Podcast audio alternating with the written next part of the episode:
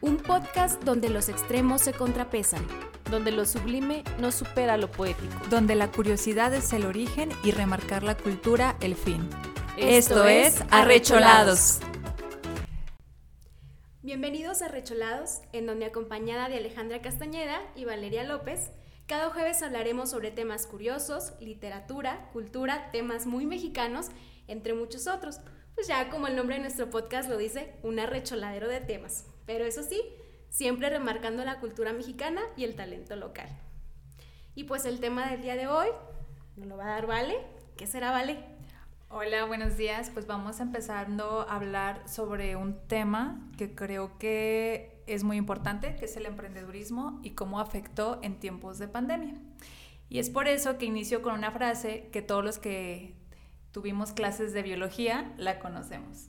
No es la especie más fuerte la que sobrevive, ni la más inteligente, sino el que mejor responde al cambio. Charles Darwin. En palabras mexicanas, el que no tranza no avanza, ¿vale? No. Lore, no. O sea, quiere decir que todos nos tenemos que adaptar a lo que estamos viviendo, no trancen para avanzar. Eso no es bueno. Mírale, me sentí como esos memes de, pero Cortázar, no podemos poner eso, entonces pon así yo. Oye, qué tema tan mexicano, ¿eh? Y bueno, desde luego, el 2020 fue un año que cambió al mundo en todas las maneras posibles. En el episodio pasado hablamos de un tema fundamental, los cambios que hubo en la mentalidad tras la pandemia de COVID. Es necesario recalcar que lo primordial para hacer frente a cualquier situación es estar bien y sentirte bien. Sin embargo, hubo una parte que también nos impactó de manera significativa, la, económica.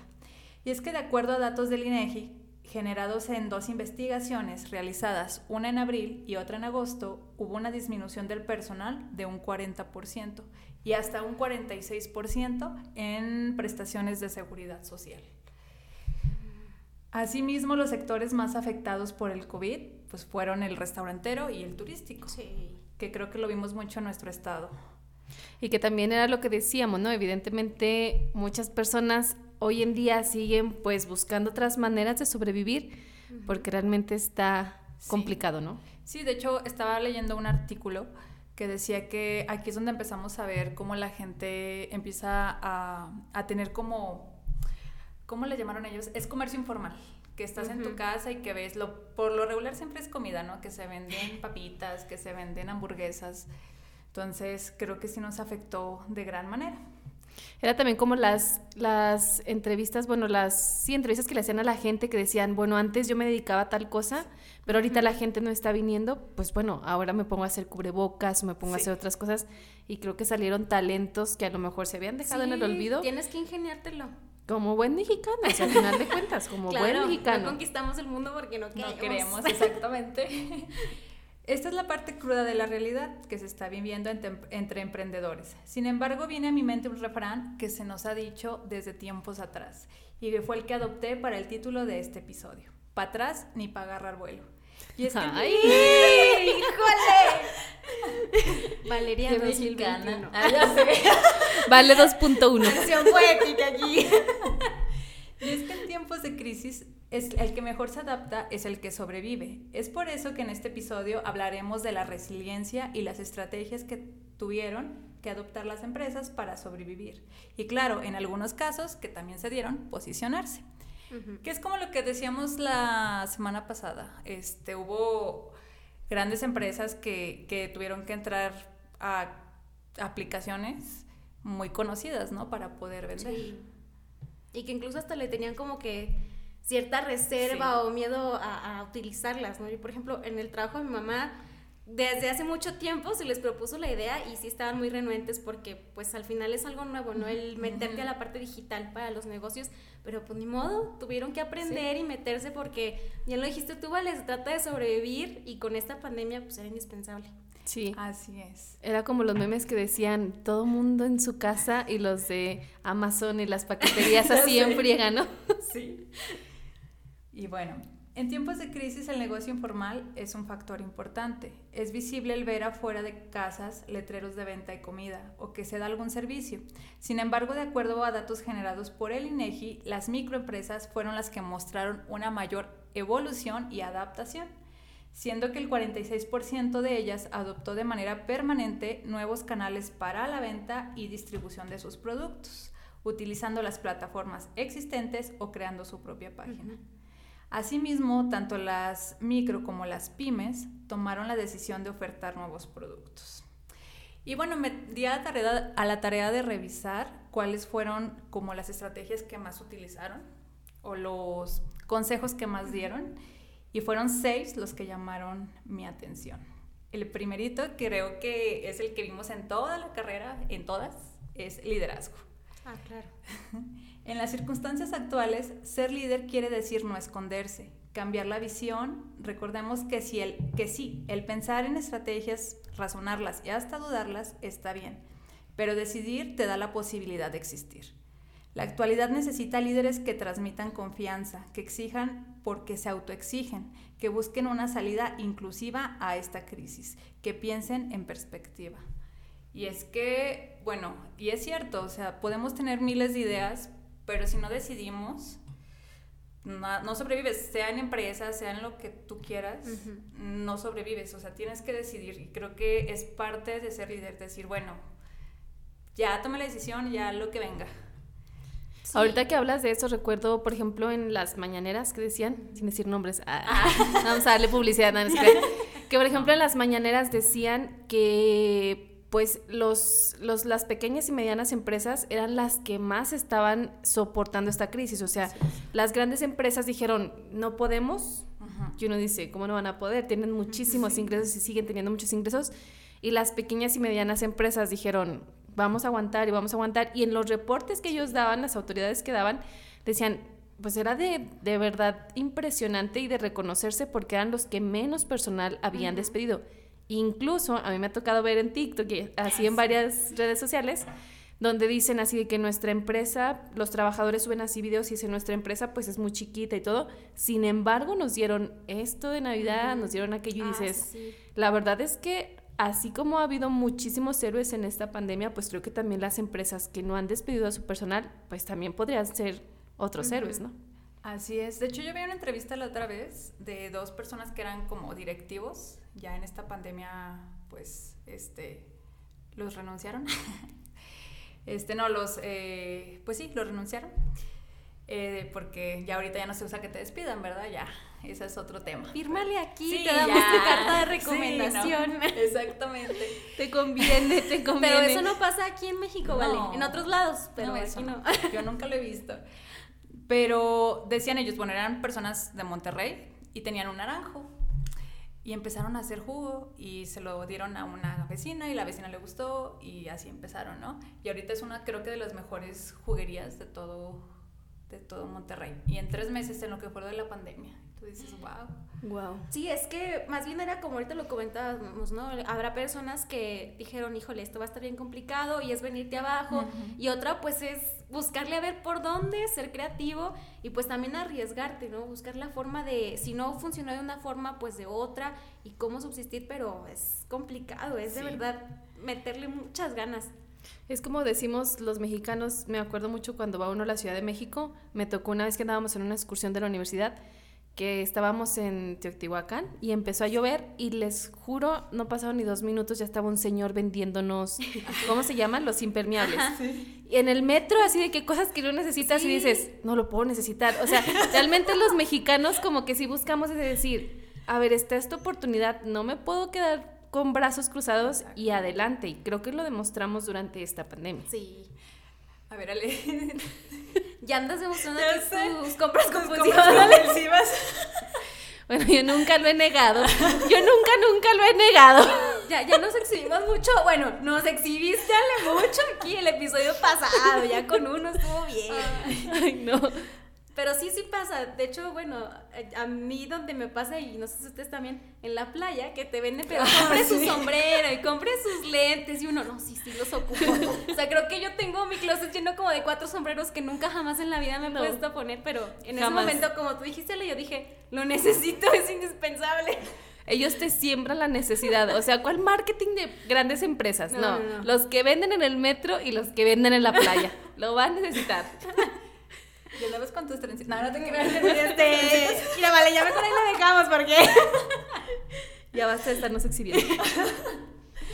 Bueno, el segundo es pensar en las capacidades que como organización se tienen. Es necesario que las empresas empiecen a ver más allá de lo que se vende de los productos o servicios que ofertan. Pensar en términos de lo que se sabe hacer bien y ver si nuestras capacidades nos permiten concebir otras oportunidades.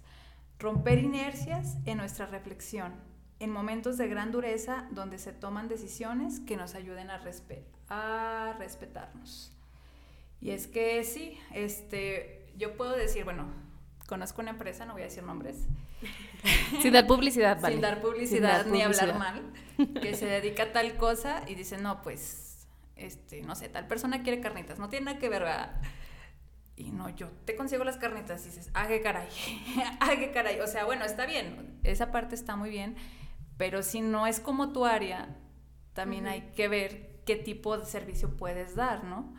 Porque sí, o sea, sí está bien que te, diversifiques, te diversifiques así es, pero tampoco te salgas como que tanto, creo yo. Zapatero a tus zapatos, como dice el dicho. Exactamente. Y no sé si vieron que ahora con esta pandemia, negocio al que ibas, al que fuera, todos vendían gel antibacterial y cubrebocas. Y sí. Pero que no aquí, o sea, cosas bien, pues, extremistas que dices, no, no tiene nada que ver eso aquí. Y además creo que, bueno, yo en muchos veía, porque mucha gente pues les costaba mucho al acatar traer cubrebocas y los negocios dijeron, bueno, para que no vengan y me digan que la gente aquí no tiene cubrebocas, se los vendo. Sí, no, y aparte ni te dejaban entrar, ¿no? Era como de, ay, aquí venden cubrebocas, deja voy por uno. Así, Bueno, fue como en marzo, en abril, que no te adaptabas tanto. El tercero es aprender. La vuelta a la normalidad supondrá una obsesión por, por, volver a las viejas costumbres, el utilizar las estrategias que hicieron a las organizaciones mantenerse en juego. Vaya, es lógico. Las primeras reuniones presenciales no, no serán para tratar cómo la empresa se reorganiza, las primeras reuniones presenciales serán para decir cara a cara cómo está la tesorería, cómo, se cómo se restablece la venta, la producción y cómo se cobra lo pendiente.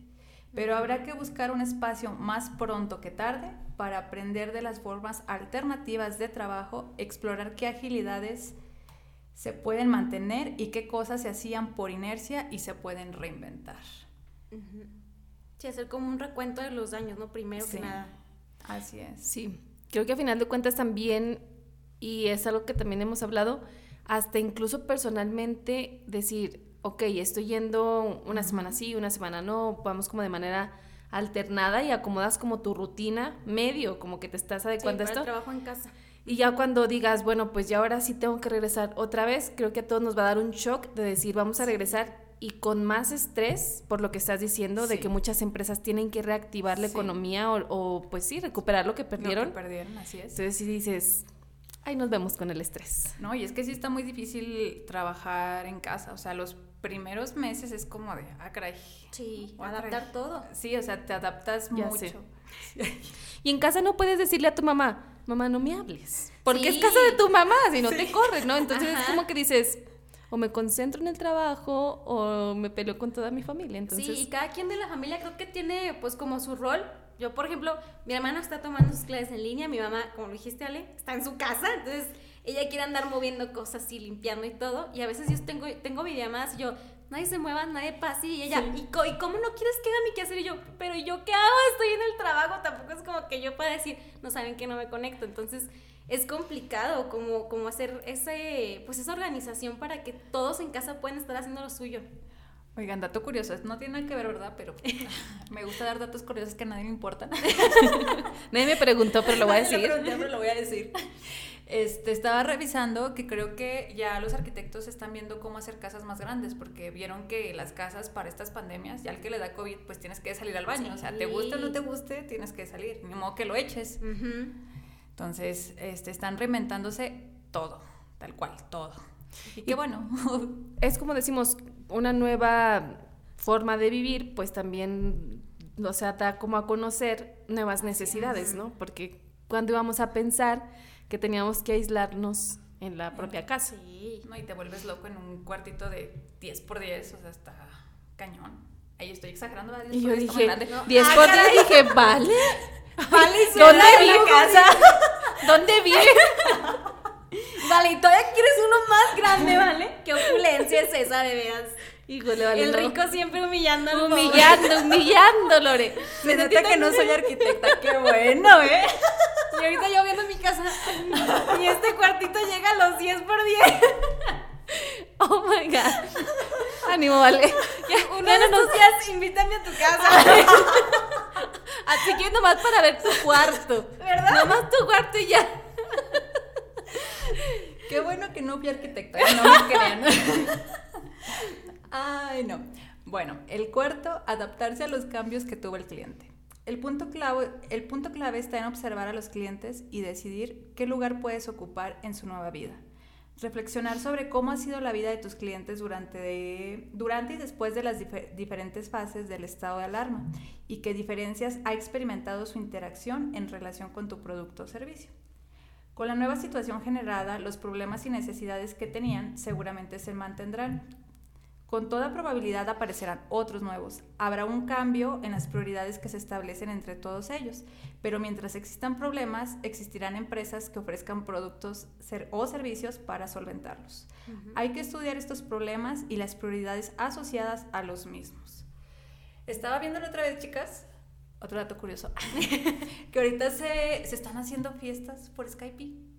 Ah, o sea, que hay empresas que se dedican a hacer fiestas por Skype. Ahorita que nos. Digo, a mí, sinceramente, como que no me atrae mucho, ¿verdad? Porque, pues no. Pero.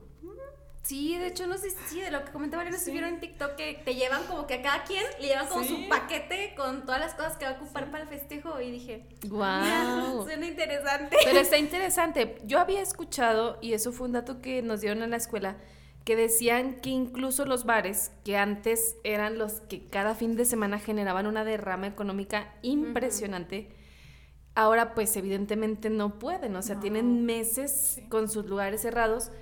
Bueno, algunos. Algunos. Algunos. o sea, hay que ser también muy claras.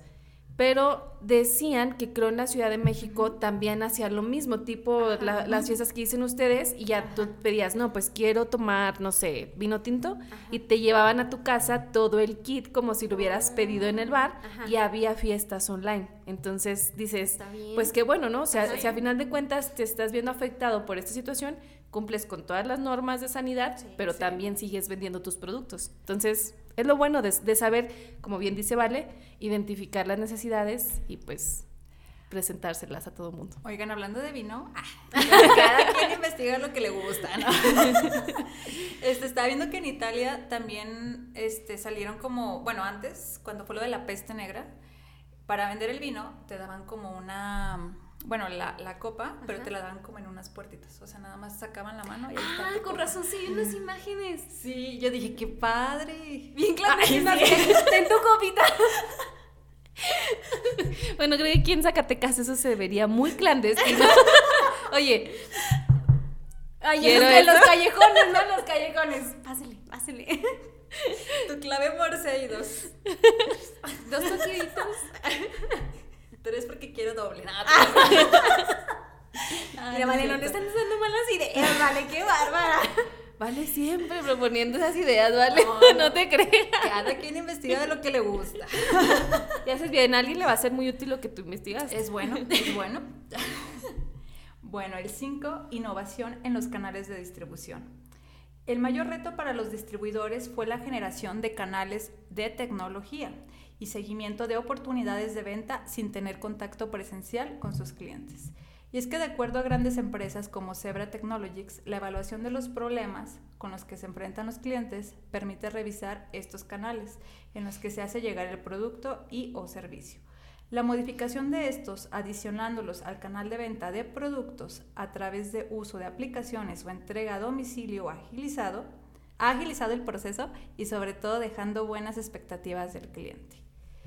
Pues es que creo que ya, bueno, últimamente, la otra vez que se subieron a mi coche, ¿verdad? Era como, ¿de dónde compraste esto? En tal aplicación. Sí, O sea, eran puras cosas compras como- en línea. Sí, era como, o sea, y yo creo que la que más se hizo rica fue esa aplicación en específico. Y es Yo que creo es que más sí. fácil. Sí.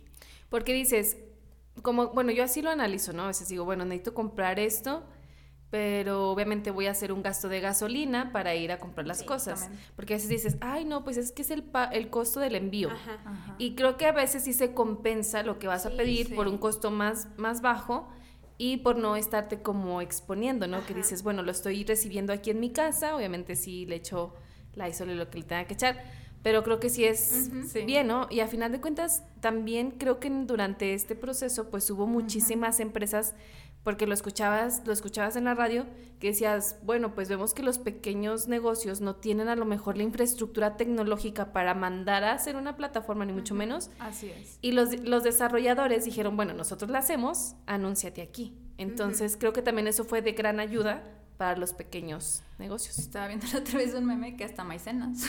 ¿Maicenas? Maicenas. ¿A poco sí? ¡Qué barbaridad! O sea, que comprabas, no sé, unos zapatos, ¿no? Y arriba, como que le mandó una screenshot a un Ajá. amigo y decía, cinco maicenas. Le dice, güey, ¿por qué compras maicenas? Pues bueno, es parte de su alacena. ¿quién Es parte de su alacena, está bien. Yo creo que hay de todo en internet, o sea, lo que no nos, o sea, lo que menos te imaginas está en internet, o sea, realmente creo que hay de todo. Y cadenas grandes, como por ejemplo Walmart, hicieron pickups. Sí. Ah, sí. Que la verdad, yo prefiero ir al pick-up ahorita. Así está. Aparte de la pandemia, como quieres cosas rápidas, es como nada más llegas y aquí está tu pedidito y vámonos. Aquí en Zacatecas ya está implementado porque bueno, había Sí. visto como que estaban adecuándolo, pero no sé si ya Sí. no le no lo he utilizado todavía. ¿No? Les platicaré. platicaré mi experiencia en el pico. Las experiencias de señora. Mira, vale, yo no digo nada de la maicena porque creo que lo más raro que yo pedí, bueno, o sea, como más que se ve más de que qué floja, nomás pedí eso. Literal, pedí una crema para peinar. nomás eso, nomás una cosa. ¿En serio? Sí, pues es que me urgía mi crema para peinar. y no es como que, bueno, al menos yo, no es como que cualquiera me sirva para mi tipo de cabello. Entonces dije, no se diga más, tengo flojera ir a comprarla. Es que aparte era cuando empezaba la Ajá. pandemia, entonces pues sí estaba uno como que con el miedo a todo lo que daba y sí, no quería uno exponerse, ¿verdad? No, no, entonces dije, "Ah, la pido. Y ni siquiera me cobraron envío. Porque como que tenía puntos guardados de que este, soy clienta frecuente comprando. y dije, no se diga más, crema para peinar. Así que yo entiendo el de las maicenas, vale, está bien. En promociones. sí, ¿qué tiene? Aprovecha la promoción. No, yo lo más raro que he comprado son croquetas. Esas sí las compro en la, en la aplicación. ya se me iba a salir. ya se me iba a salir la publicidad. No, no te creas, vale, tú di, tú di, ¿qué tiene? ¿Y qué tiene? ¿Qué tiene? ¿Qué tiene? ¿Qué tiene? Y bueno, el último es, creo que el más importante de todos, la responsabilidad social. Mm, Finalmente, es un buen momento para que todas, aqu- todas aquellas empresas que puedan y piensen en ayudar a la sociedad, lo hagan. Hay momentos en que la responsabilidad social es simplemente una insignia que presumir en la publicidad de la empresa o simplemente al eludir impuestos. Sí. Aquellas empresas que no piensen en la sociedad, tranquila, tranquila. perdón, perdón. Aquellas empresas que no piensen en la sociedad en momentos como el actual son empresas con propósitos menores. Dar prioridad a la salud dará a los clientes la importancia de recuperar las organizaciones que nos permiten vivir con dignidad. Pues yo creo que esta parte es muy importante, ¿no? Yo creo que sí vimos varias empresas grandes ayudando con respiradores, con Cubrebocas, diseñadores, diseñadores, haciendo cubrebocas. Cubrebocas. Esa parte estuvo, a mí se me hizo muy padre. Y también está al otro lado, ¿no? Las que eran empresas grandes y que les valió queso sus empleados y dijeron, no, ya. Creo que a final Sí. de cuentas, no, no sé si ahí entra, no sé si la ética o como, no sé, o sea, como de decir, ponerte en los zapatos de los demás, aunque bueno, las economías y las grandes potencias a veces se nos olvida, pero creo que también es como decir, bueno, si yo cliente estoy decidiendo ir a tu tienda, habiendo muchísimas, pues también ten esa responsabilidad de que si yo voy a llevar mi cubrebocas y si nada más voy a ir una persona por familia, pues tú también ten como, pues el tapete que no esté todo seco. Todo blanco ya. Todo, todo blanco, o sea, dame Una franela nomás ahí puesta. ya ahí. sé, o sea, el gel, todo, o sea, toma bien la medida, toma bien este, la medida de la temperatura y todo, y como que digo, sí es como bien dices esa responsabilidad, a final de cuentas, sí, definitivamente es el más importante, porque pues no podemos así como decir, si te estoy consumiendo, ay, ustedes sobrevivan adentro de la tienda. No, no está yo, padre. Yo creo que te da esta seguridad, ¿no? Ver como que todo limpio. O sea, no es lo mismo, yo siempre le he dicho, ir a una carnicería que está toda la sangre ahí, a una muy limpia, que huele bien. Dices, bueno, y ya tener una, una empresa ahorita que te tome la temperatura bien. Que por cierto, otro dato, una vez me tomaron la temperatura y tenía 25 grados. Dije, vamos, eso no lo tiene ni un cadáver. ¿Y te dejaron entrar, vale? Y así, vale, ay, que medio me ando muriendo aquí. Oye, mejor vale, háblele a la ambulancia. Mejor tú, oye, sabe que no entro, háblele a la ambulancia mejor.